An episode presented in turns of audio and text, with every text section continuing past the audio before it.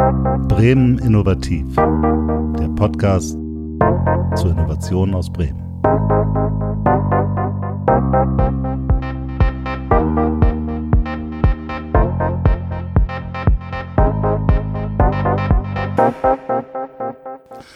Ja, herzlich willkommen zu unserem neuen Podcast zum Thema Zukunftsorte.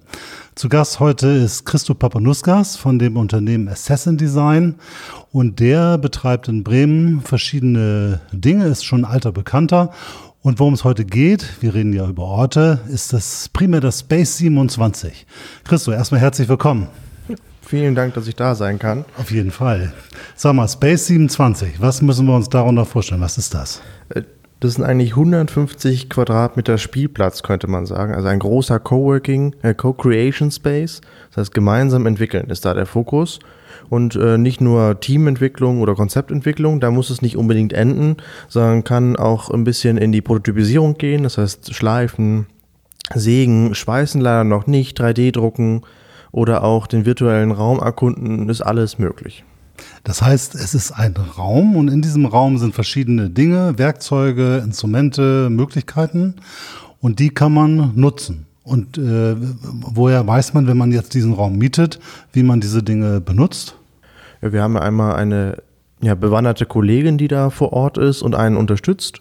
Also im Vorfeld normalerweise mietet man sich ein für einen Tag. Also es ist immer für eine Gruppe gedacht. Natürlich können auch einzelne Personen da reingehen, das ist vollkommen egal. Es wird nicht mehr oder weniger Fläche dadurch, nur mehr Möglichkeiten vielleicht. Und äh, genau, im Vorfeld kann man sich auch schon auf der Website angucken, welche Geräte wir haben, welche Maschinen wir haben. Und teilweise auch haben wir so kleine Infopoints schon hinterlegt, dass man draufklicken kann und zum Beispiel sich angucken kann, was mache ich mit so einer VR-Station? Was ist da machbar mit? Ist das das, was man sonst so Makerspace nennt? Es ist ein bisschen mehr als Makerspace, weil wir aus zwei Gründen. Einmal natürlich die Community, die sich darum bilden soll und sich auch schon gebildet hat. Das heißt, wir haben häufiger Leute, die für einen Tag sich einmieten, irgendwelche Freunde oder Bekannte dazuladen und dann entwickeln die einfach mal so ins Blaue hinein. Das ist die eine große äh, Geschichte. Makerspace ist mal ja meistens nur, nur das Mietmodell ist da primär, sondern äh, wir haben hier mehr. Also die Leute entwickeln mehr miteinander und wollen das ganz gern. Und das zweite was es so ein bisschen vom Makerspace äh, unterscheidet, ist die Vielfalt. Also wir haben nicht nur fünf Maschinen oder ein paar Akkubohrer, sondern wir haben Akkubohrermaschinen, VR-Stations, Drohnen, die halt auch dazu führen, dass man so eine Drohne einfach mal fliegen lässt, um zu erfahren, was kann ich denn damit tun? Also ich persönlich würde mir jetzt keine Drohne für 3000 Euro kaufen, nur einmal rauszufinden, was ist eine Drohne und da kann man sie einfach leihen für ein paar Euro. Vielleicht erklären wir nochmal ein bisschen, wo du herkommst. Man kennt dich in Bremen vielleicht, du hast eine Zeit lang Startup-Events organisiert, aber eigentlich hast du eine Agentur, Assassin Design. Kannst du kurz beschreiben, was die macht, Assassin Design? Ähm, ja, Assassin Design ist eine Ideenschmiede. Wir begleiten große Unternehmen und auch Startups bei, ja, beim Kulturwandel ihres Unternehmens zum Innovativeren. Also wir wollen jetzt zum Beispiel Hierarchien abbauen oder in Startups, die ab einer gewissen Größe natürlich erreicht haben, gucken, wie man eine Kultur, also diese Sturm- und Drangkultur, die man am Anfang hat in so einer Startup-Phase, beibehält, aber halt auch eine Struktur dahinter setzt, sodass sie wachsen und gedeihen können. Und nicht in Panik und Verzweiflung da irgendwie versuchen, das alles zusammenzuschustern. Also dann bringst du ein bisschen das normale Unternehmen und die Startup-Kultur zusammen, kann man das so sagen? Ja, also in vielen Projekten arbeiten sie auch Hand in Hand, weil große Unternehmen haben die Schwierigkeit, agiles Arbeiten ist nicht ihrs, sie haben es nicht gelernt.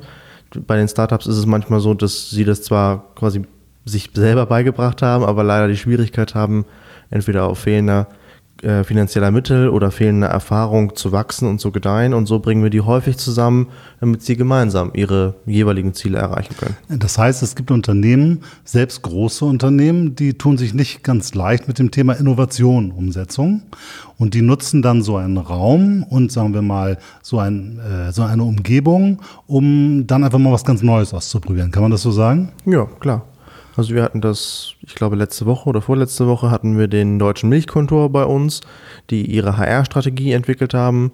Und da war auch der erste Punkt zu sagen, man muss immer in ein anderes Umfeld gehen. Ein kreatives Umfeld bewirkt auch meistens, dass man ein bisschen weiter denkt, ein bisschen kreativer denkt.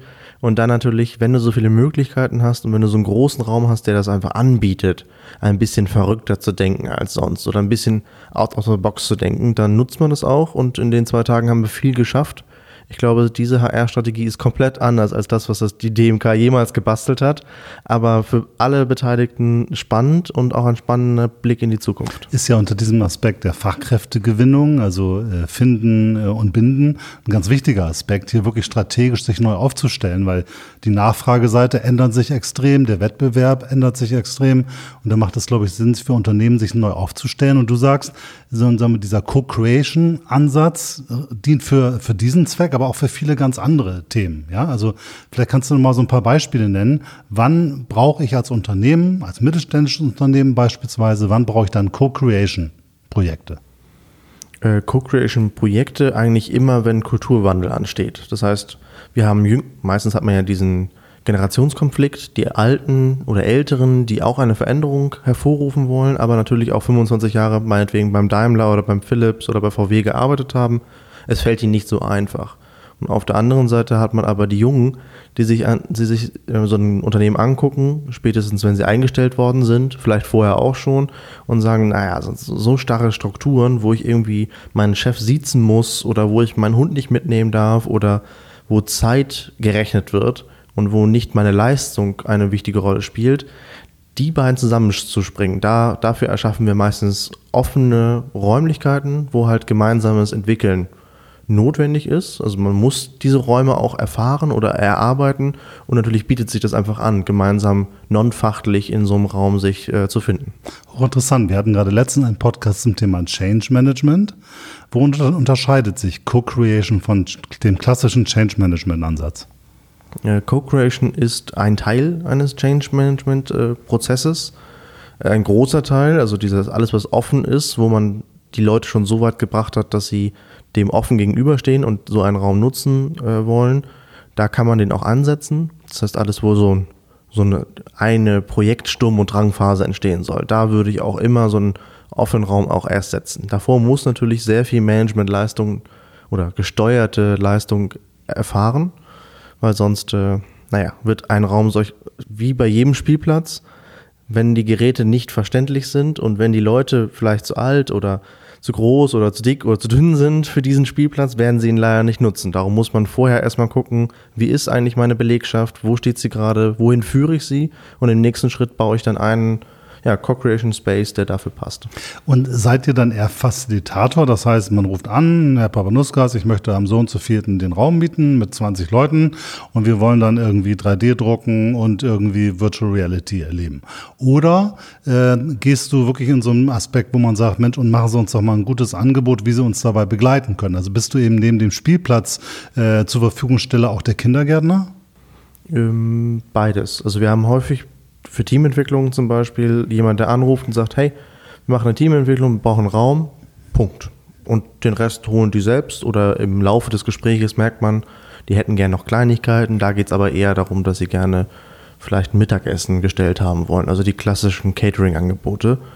Die meisten oder da, wo es jetzt immer hin tendiert ist, dass sie sagen, wir haben den tollen Space gesehen, wir wollen da drei Tage, also ich habe drei Tage schon gebucht, aber was wir da machen, weiß ich noch gar nicht. Und dann kommen sie meistens auch zu uns für so ein Vorgespräch, damit sie auch den Raum einmal erfahren, weil das ist auch das Schöne, wenn man, es ist einfach mitten in der Innenstadt, man kommt mal kurz vorbei, guckt sich das an und dann in 15 Minuten haben wir ein Dreitages-Workshop so grob umrissen zumindest. Und dann begleiten wir sie auch dann. Vielleicht kann man das mal kurz erläutern. Das Space 27 ist ein Kontorhaus am Markt, direkt am Marktplatz, äh, wo noch ein paar ganz andere äh, Innovationsangebote sind. Das Starthaus ist nebenan.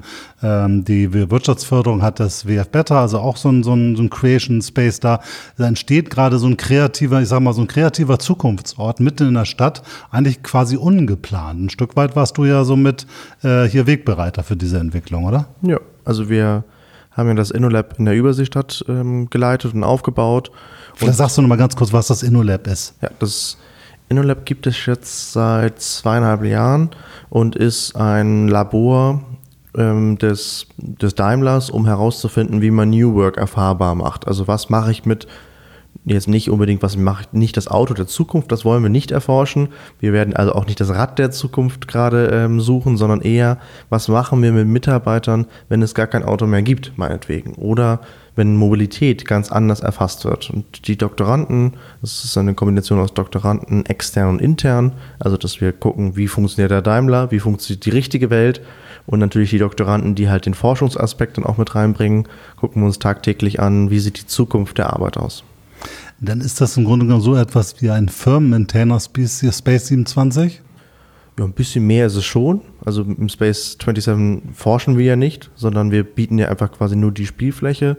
Aber dieser, diese Räumlichkeiten, die wir in der Überseestadt geschaffen haben, da haben wir schon gemerkt, dass das Umfeld so viel verändert am Menschen und auch so viel an der Art zu denken verändert, dass wir das dann halt ein bisschen ja, allen Menschen zur Verfügung stellen wollten oder vielen Unternehmen zur Verfügung stellen wollten. Also wir haben die Erfahrung ja auch gemacht mit unserem Digilab Brennerei 4.0, wo wir ja auch im Grunde genommen nur einen Raum haben, ganz ohne dieses ganze Zeug, also ohne große 3D-Drucker, steht auch ein kleiner drin, aber es ist nicht so toll ausgestattet. Aber die kreative Atmosphäre erzeugt auch in diesen Projekten, was hat mich am Anfang total gewundert, einen Effekt, den ich im Betrieb nicht herstellen kann. Mhm. Na, obwohl da gibt es ja auch Besprechungsräume, wo man sich hinsetzen kann. Man könnte dort auch die Krawatte abnehmen oder die, ja, das Jackett ausziehen. Mhm. Aber dennoch ist diese Externalisierung des Innovationsprozesses, das scheint irgendwie äh, essentiell zu sein. Stimmst du mir dazu? Meistens ja. Also im ersten Schritt oder auch im zweiten oder dritten Schritt ist es wichtig, diesen Raum woanders zu schaffen und woanders zu finden. Das, darum heißt er ja auch Space 27, weil für jeden Tag, den du buchst, wird der Tag also der Tagessatz an sich 27 Euro günstiger, damit wir halt die Möglichkeit auch Unternehmen bieten, für zwei Wochen sich einzumieten, dass man nicht irgendwie das komplette Budget auf den Kopf hauen muss, sondern es ist machbar, damit man auch länger irgendwie diesen Co-Creation Space nutzen kann und dann die Idee selber entwickelt. Wie sieht der für mich intern aus? Aber wie kriegt man das jetzt transferiert? Ich komme jetzt, habe die Idee, gehe mit meinen Mitarbeitern oder einem Team da rein und entwickle etwas ein, zwei Tage lang und dann bin ich ja wieder im Betrieb drin und dann ist ja oft der Effekt, dass viele wieder in die alten Muster hineinfallen. Also wie würdest du sagen, wie geht man damit um? Geht man dann einmal im Monat in den Space 27 oder äh, entwickelt ihr Dinge, wie man die Prozesse, die man angestoßen hat, fortführen kann? Also wie, wie, wie schaffst du eine Nachhaltigkeit in diesem Prozess? Da gibt es die, diese beiden Wege, die du auch schon angesprochen hast. Manche kommen immer wieder, also die kommen alle drei Wochen ungefähr für einen Tag, machen eine Teamentwicklung bei uns oder irgendwas anderes. Also dass dieser, die haben halt gemerkt, dass innerhalb des Unternehmens kriegen sie das leider nicht hin. Das gibt es irgendwelche Hürden, die sie leider nicht nehmen können.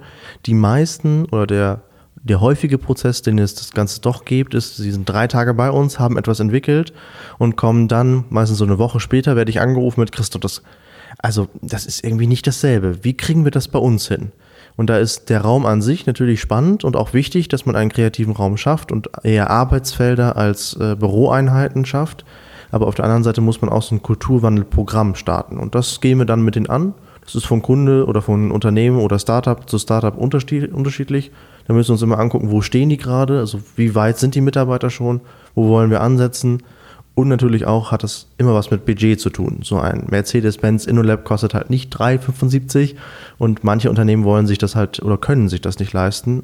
Aber das ist auch das Schöne, jede Kultur findet auch das richtige Angebot.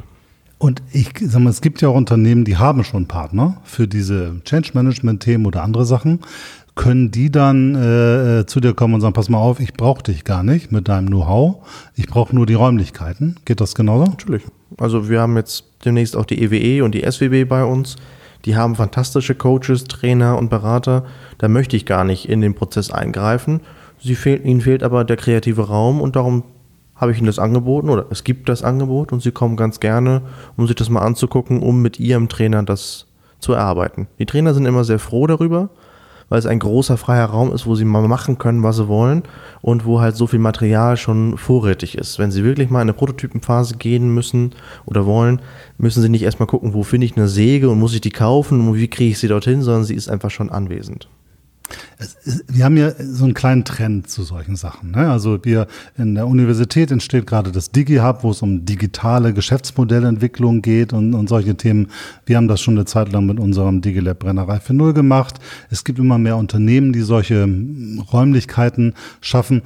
Es geht ja nicht nur um den Raum an sich, sondern es geht ja auch um den zeitlichen Raum bei solchen. Also wenn ich im Unternehmen innovieren will, dann muss ich ja irgendwie Räume dafür schaffen und die haben auch mit Zeit zu tun. Hm. Ich glaube, das ist ein ganz wichtiger Aspekt. Gleich, gleichwohl habe ich auch verstanden, dass dieses Externalisieren, ich bringe sie in eine neue Umgebung, die auch so ein bisschen crazy ist. Ich habe gesehen, ihr habt da so ein komisches Gerät, wo man Virtual Reality erleben kann, wo man sich so aufhängen kann. Mhm. Äh, ihr habt da Lego drin stehen, all so ein Zeug. Also man kann auch spielen. Spielplatz hast du vorhin gesagt. Ich glaube, es geht auch darum, so ein bisschen aus den normalen Denk- und Handlungsmustern rauszukommen und einfach mal was vielleicht Verrücktes auszuprobieren. Ich erinnere mich an ein, ein Projekt, was wir in der Brennerei 4.0 gemacht haben, wo dann der, die Projektleiterin ähm, irgendwann, die, die war sehr, wie soll man sagen, sehr konservativ. Mhm. Und die hat dann einfach irgendwann, aber alle Studenten, die auch dabei waren, die Füße auf den Tisch gehabt haben, auch die Füße auf den Tisch gelegt hat. Mhm. Und äh, dann, dann passiert da etwas, wo, wo, was mich total ver verwundert hat, aber die Kollegin sagte, also jetzt kann ich richtig arbeiten. Also ein Stück was wie eine Befreiung. Äh, und dann entstand eben so ein ganz großer Prozess, der anderweitig gar nicht möglich gewesen wäre, weil so viel äh, Formen und Rahmen irgendwie da gewesen ist, dass das nicht ging. Hast, kannst, ist, kannst du das nachvollziehen? Immer. Immer wenn wir mit im, im, ersten oder zweiten oder dritten Gespräch mit einem Unternehmen sind und man merkt halt, man immer wenn man in den ersten Gesprächen ist, hat man natürlich so eine Abgrenzung. Also man, der Kunde oder der, der Kollege oder was auch immer versucht herauszufinden, wie arbeiten wir und wir versuchen herauszufinden, wie arbeiten die, wie denken die. Und da merkt man sehr stark, wie weit wir entfernt sind. Also wenn jetzt ein Kollege zu mir gesagt hat, ich habe gestern eine Stunde mit Lego oder einen Tag mit Lego gespielt und habe da was entwickelt, finde ich das toll. Wenn ich jetzt zu Mercedes gehe, in die Fabrik und sage, hat dein Kollege letztens, letzte Woche mit, mit Leo gespielt, dann guckt er mich an, warum sollte er? Der hat am Band zu stehen. Und das ist halt so ein bisschen, wir merken halt immer wieder, dass es eher, ja, so der, der Knack im Kopf sein muss bevor man den großen Raum schafft. Und häufig haben wir halt diese, diesen Lerneffekt im Space 27, dass man da sitzt und da merkt, ach so, das brauche ich, um zu arbeiten. Spielen ist nicht etwas Schlimmes, sondern etwas Gutes. Gespieltes Wissen, das kennst du sicherlich von deinen Kindern, ist ja auch das, das echtere Wissen, wenn man so möchte. Die spielen etwas, erfahren zum Beispiel, wie man irgendwie seine Feinmotorik äh, austestet und da wird ja auch niemand nach 45 Minuten aufhören, die Lego-Steine hinschmeißen und sagen, nee, jetzt habe ich jetzt genug gearbeitet, sondern man macht das gerne, weil man etwas erlebt und weil man auch äh, schnelle Erfolge in Kombination mit Langzeiterfolgen verbinden kann. Und ich sag mal, ich kenne das so, äh, mir geht das so, wenn ich irgendwo hinkomme, das ist ja mittlerweile auch so ein bisschen trendy, äh, dann machen wir am Anfang erstmal so ein Auflockerungs-Kennenlernen-Thema und dann haben wir Lego-Steine auf dem Tisch und bauen da was. Mhm. Dann komme ich mir persönlich immer ein bisschen albern vor und denke, was für ein Blödsinn. Äh, dann gehe ich meist irgendwie schnell raus und lasse dir da irgendwas bauen, bevor das dann richtig losgeht. Ähm, das heißt, kann ich auch, wenn man jetzt so ein Unternehmen hat, was jetzt nicht so ganz super locker ist oder mehr so aus Typen besteht oder Frauen besteht, die sagen, du lass mal lieber ein bisschen ernsthafter arbeiten. Geht das dann auch? Oder sagst du, nee, entweder ihr seid locker und wir machen das hier äh, oder eben das ist nichts für euch? Also jeder, jeder kann mit dem Erfahrungsschatz, der er hat, in den Space 27 kommen und so arbeiten, wie er es möchte wenn er ganz gern Papier und Stift haben möchte und was auch immer und Flipchart, also wir haben ja meistens keine an analogen Flipcharts, sondern eher digitale, so wenig Verschwendung wie möglich ist unser Credo da, dann kann er das aber auch bekommen, weil auch da jeder Mensch ist unterschiedlich, jedes Unternehmen ist unterschiedlich, sie sind kulturell geprägt. Also ein effizienzgesteuertes Unternehmen wie der Daimler kann jetzt nicht von heute auf morgen nur noch Co-Creation machen, weil am Ende des Tages müssen da irgendwie Autos rausplumpsen. Also der Weg dorthin ist äh, vielleicht schwieriger als ja, bei uns, wo wir halt vom Beratungs- und vom Projektgeschäft leben. Wir können verrückt denken, aber von uns erwartet man das auch. Und jeder muss seine Kult seinen kulturellen Weg finden und dafür haben wir halt diesen offenen Raum geschaffen, dass auch jeder die Möglichkeit hat, seinen Weg zu finden und nicht den, den ich ihn vorpredige. Und machst du dann sowas wie, ähm, ich sag mal, so ein Train-the-Trainer-Thema? Also es ist ja schön, wenn du jetzt als Partner oder deine Agentur als Partner da ist und ich kann in so einem Raum Dinge machen, aber vielleicht möchte ich ja nicht mit dem Rest meines unternehmerischen Lebens dich jetzt da quasi äh, beauftragen, sondern vielleicht möchte ich einfach was erlernen, um das dann selber umzusetzen. Ist das machbar und denkbar? Klar, wir haben jetzt ähm, kleine Startup-Workshops gemacht, also das sind immer so vier Stunden, auch nicht den ganzen Tag, damit man irgendwie nebenher auch noch was anderes bekommt immer entweder eine technische Einweisung, eine methodische oder eine Megatrend-Einweisung. Also vier Stunden zum Beispiel guckt man sich an, wie kann ich Personenanalyse eigentlich mit Lego machen, damit man halt wegkommt von dem, da liegen Steine auf dem Tisch und das war's und irgendwas machen wir damit, sondern wir, wie sieht das Konstrukt dahinter aus? Wie komme ich von wilden Lego-Steinhaufen zu einer Persona, die Hand und Fuß hat? Und macht ihr dann Workshops mit einem Startup, was dann kommt, oder bringt ihr Startup und klassische Unternehmen zusammen? Äh, teils, teils. Also bei der Lego-Thematik, da haben wir unsere eigenen Kollegen, die dann immer vier Stunden oder länger da sind und halt anderen Leuten, also es ist auch eine durchmischte Gruppe. Das ist nicht immer ein Unternehmen, was sich irgendwie trainieren lässt, sondern ganz viele. Und äh, die gucken sich einfach mal an, ist das was für mich, ist das das nicht? Und dann haben sie auch eine Grundidee davon. Beim anderen Themen, wie zum Beispiel Megatrends, da sind es auch vier Stunden erarbeitet man sich verschiedene Megatrends wie Urbanisierung zum Beispiel oder Smart City in dem Fall mit Startups zusammen. Okay, das heißt, äh, und die muss ich dann bezahlen, die Startups, oder haben die auch ein eigenes Interesse, um da mitzuwirken? Wie funktioniert das? Die Startup, Startup-Workshops kosten um die 100 Euro, glaube ich. Also man muss sich ein Ticket ziehen für die vier Stunden und die werden quasi daraus bezahlt. Okay. Und wenn ich jetzt sage, wenn man Unternehmen bin, wir, wir erzählen ja auch, wenn wir mit Unternehmen arbeiten, dann fragen die ja so, ich muss jetzt innovativ sein, was mache ich denn da? Und da gibt es ja verschiedene Techniken, Möglichkeiten, Räume, Facilitäten. Es gibt eine ganze Reihe, unglaublich viele Berater, die das Thema mhm. irgendwie bewegen. Äh, das kann man alles machen und wir erzählen aber auch, weil wir dafür Beispiele gesehen haben, wo Unternehmen sagen, du, ich kriege das mit dieser Kulturänderung nicht so richtig hin mit meinen Ingenieuren oder meinen Projektleitern. Äh, können wir das nicht mal mit dem Startup gemeinsam probieren, die so, sagen wir mal, das hier in dem Projekt mit meinen Leuten zusammen erarbeiten? Kann, kann man dann zu dir kommen und sagen, du helf mir mal, ich habe folgendes Problem, weißt du da nicht jemanden, mit dem wir das machen können oder führst du die Leute dann zusammen? Äh, ja, häufiger. Also häufig merken wir halt, dass die genau an diesem Punkt stehen.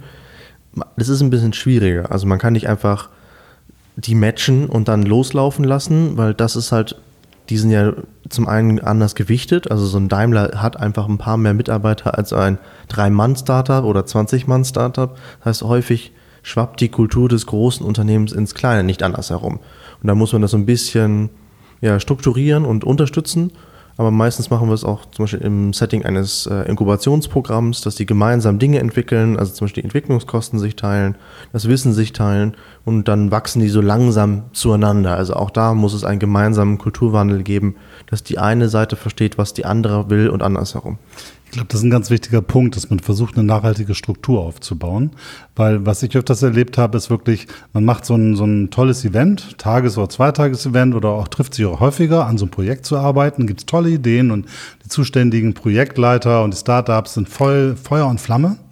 Und dann geht das Thema aber zurück in den Betrieb und in die alten Strukturen hinein. Und dann geht, muss man mit anderen Abteilungen zusammenarbeiten, mit Hierarchie zusammenarbeiten. Und ich habe schon erlebt, wie das dann sich langsam wieder auflöst dieser neue Spirit, die neue Idee und sowas alles, weil dann genau diese Dinge, aus denen man eigentlich entfliehen wollte, wieder aufgrund ihrer Kraft die Stärke übernehmen. Das heißt, in solchen Fällen seid ihr auch Partner, um das äh, weiterhin zu, zu moderieren, diesen Prozess, auch der Integration wieder zurück ins Unternehmen, richtig? Äh, ja, auf jeden Fall. Meistens, oder das sagen wir eigentlich immer wieder, Kulturwandel hat viel mit Kommunikation zu tun. Wenn ich ein InnoLab mache, dann ist es erstmal eine Insel. Die Insel bringt einem nichts, wenn man sie nicht mit dem Festland verbindet.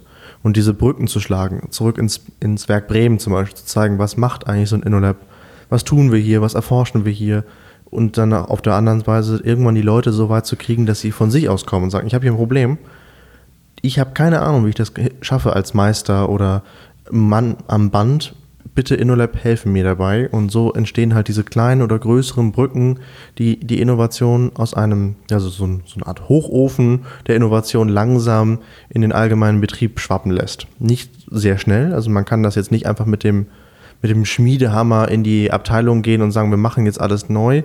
Zum einen ist es viel zu teuer, also man, man verschwendet Energie und Zeit. Man muss es langsam, langsam einführen, um den Geldbeutel zu schonen, aber halt auch um den Mitarbeiter zu schonen. Mhm. Ich meine, bei Daimler gab es ja so einen gesamten Kulturwandel, ausgehend von der Vorstandsetage. Ich erinnere mich, irgendwann war Herr Z schade Turnschuhe an, die Krawatten sind verschwunden überall. Dann gab es Großraumbüros in der Chefetage. Das wurde runtergebrochen in die einzelnen Themen und da gab es ja sogar firmeninterne Startups, also Mitarbeiter, die bei Daimler bezahlt und angestellt sind, aber innerhalb der Struktur Startups äh, äh gründen jetzt ist das in so einem großen Konzern ja erstmal, sagt man, okay, die haben Geld, Ressourcen, Leute, da funktioniert das. Mhm. Sind das auch Modelle, die man für den Mittelstand zur Anwendung bringen kann? Auf jeden Fall. Man, äh, gut, 100 äh, Menschen einfach so aus ihrem täglich Brotgeschäft rauszulösen und zu sagen, guten Tag, ihr könnt jetzt irgendwas gründen, das ist vielleicht für manche Mittelständler ein bisschen teuer, aber man kann es im Kleinen. Also wir zum Beispiel sind ja auch nur 30 Mann, trotzdem sind alle Mitarbeiter 80 Prozent mit ihrem Tagesgeschäft beschäftigt und 20, da sind sie frei. Das heißt, da können sie machen, was sie wollen. Entweder sie bilden sich weiter oder sie gehen früher nach Hause oder sie gehen zum Messen oder was immer sie wollen. Und was wir jetzt immer mehr gemerkt haben, dadurch, dass wir halt diese großen freien Räume haben und diese großen Möglichkeiten, gründen die quasi e-, eigene Ideen. Das heißt, wir haben jetzt immer häufiger, dass ein Kollege zu mir kommt und sagt, hey Christo, ich habe da eine Idee. So eine Art Bienen-Abo, damit man einfach mal die Bienen vom Land in die Stadt holt. Was hältst du davon? Und dann denken wir drüber nach. Wir sind es ja gewohnt, in Businessmodellen und Problemlösungen und Stellungen zu denken. Und dann kommen wir sehr schnell auf den Gedanken zu sagen, das finde ich gut, das machen wir. Dann bilden wir ein kleines Team. Also ich kann diesen einen Mitarbeiter nicht zu 100% rauslösen, weil dann gibt es, der hat auch andere Dinge zu tun. So viele Mitarbeiter habe ich leider nicht. Aber dann bilden wir ein kleines Team aus fünf Leuten, die es quasi neben dem täglich Brotgeschäft noch machen, in dieser freien Zeit, die ihnen zur Verfügung steht. Also ich habe verstanden, wir haben jetzt in Bremen diesen Raum, wir haben noch andere Räume, aber wir haben auch diesen Raum, den kann man nutzen. Man kann euch nutzen, man kann andere äh, Dienstleister für dieses Thema nutzen. Ich glaube, was man merkt ist, zumindest bei uns ist das so, zunehmend kommen die Unternehmen auf die Idee, das Thema Innovation müssen wir ernsthaft angehen. Das ist nicht nur Forschung, sondern das hat einen viel weiteren Approach. Es geht um Führung, es geht um Unternehmensorganisation, es geht um Märkte, um Kommunikation, es geht um den Umgang miteinander und darum, dass wenn man eben diese hart umkämpften Arbeitsmitarbeiter äh, gewonnen hat, dass sie sich auch wohlfühlen.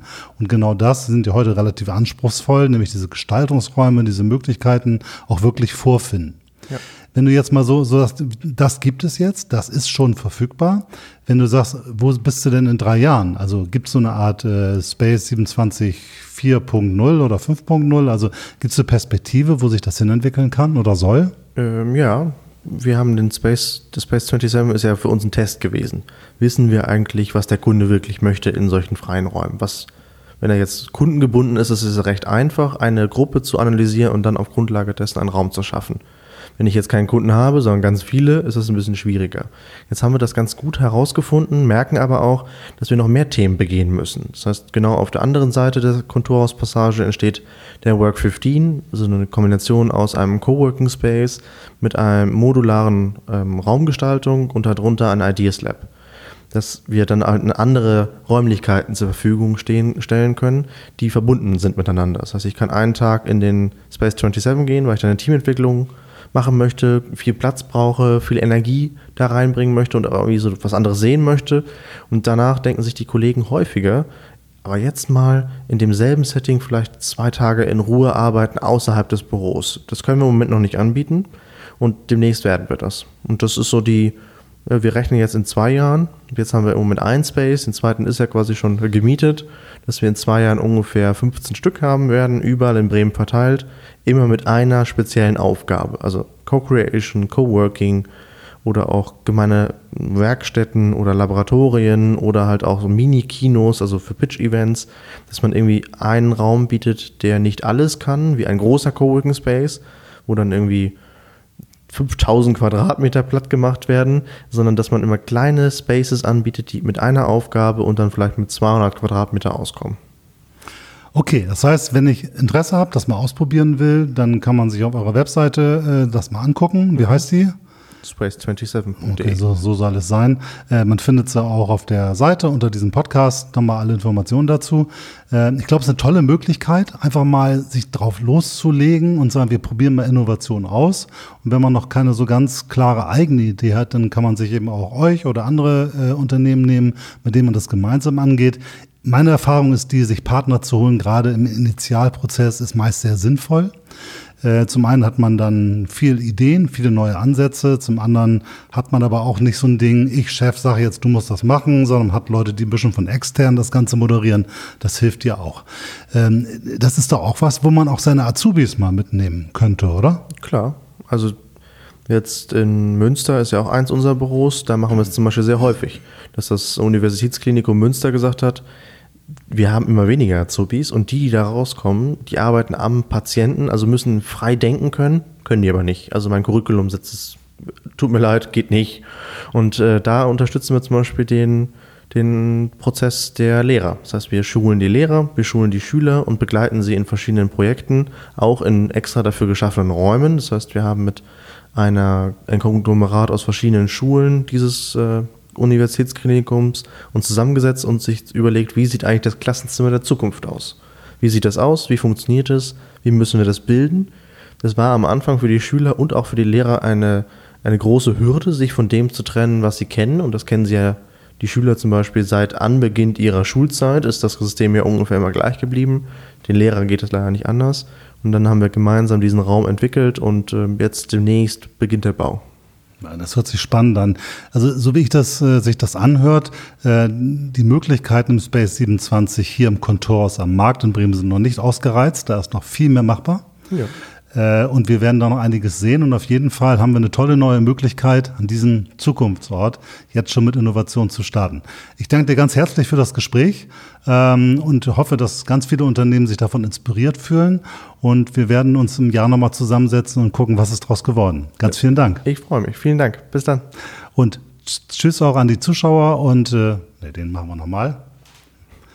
Ähm, und ich verabschiede mich auch von unseren Zuhörern und der nächste Podcast folgt demnächst. Dankeschön. Super. Perfekt.